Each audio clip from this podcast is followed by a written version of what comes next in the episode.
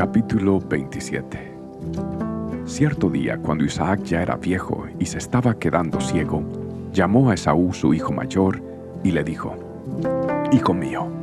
Sí, padre, respondió Esaú, yo ya soy un hombre viejo, dijo Isaac, y no sé cuándo moriré. Toma tu arco y una aljaba llena de flechas y sal al campo abierto a cazar un animal para mí.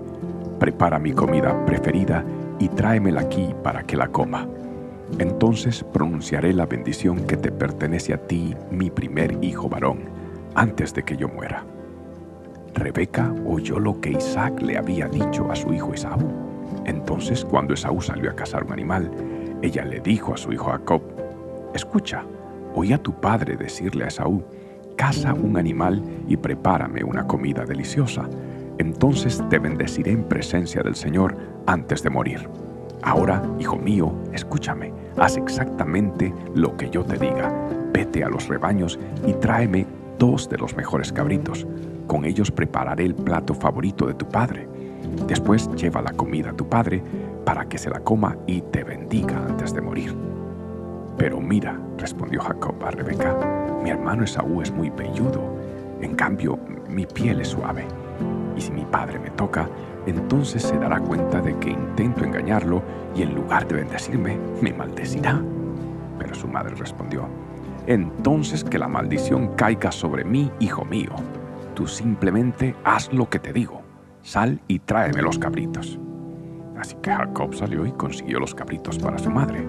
Rebeca preparó con ellos un plato delicioso, tal como le gustaba a Isaac. Después tomó las ropas favoritas de Saúl, que estaban allí en casa, y se las dio a su hijo menor, Jacob. Con la piel de los cabritos, ella le cubrió los brazos y la parte del cuello donde él no tenía vello. Luego le entregó a Jacob el plato delicioso y el pan recién horneado. Entonces Jacob llevó la comida a su padre. Padre, dijo.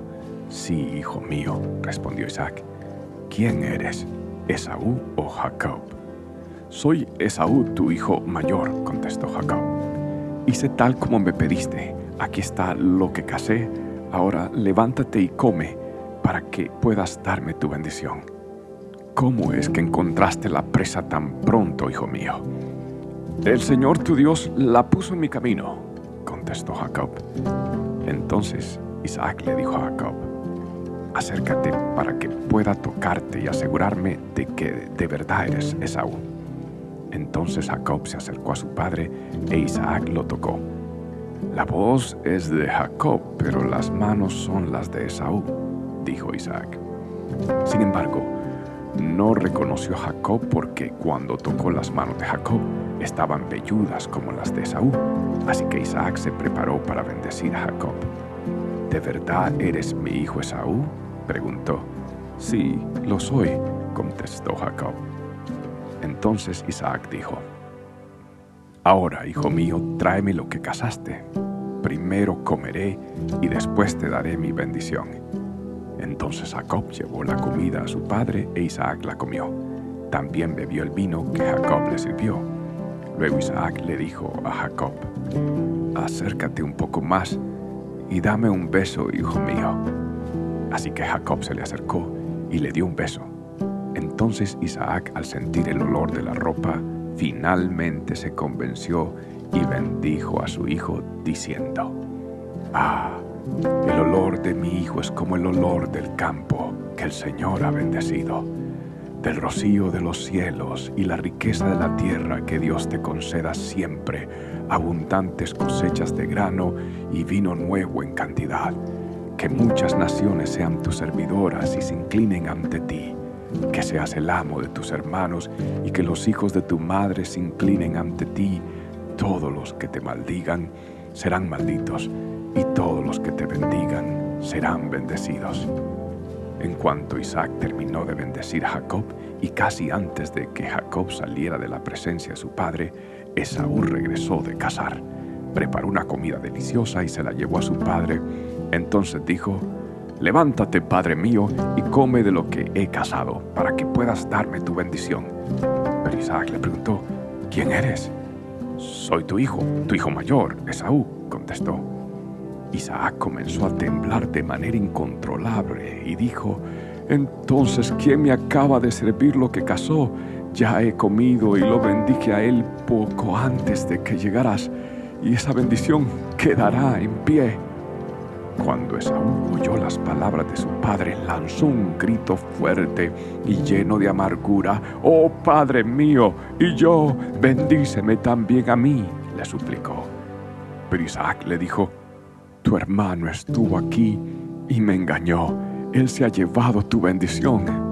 Con razón su nombre es Jacob, exclamó Esaú, porque ahora ya me ha engañado dos veces. Primero tomó mis derechos de hijo mayor y ahora me robó la bendición. No has guardado ni una bendición para mí.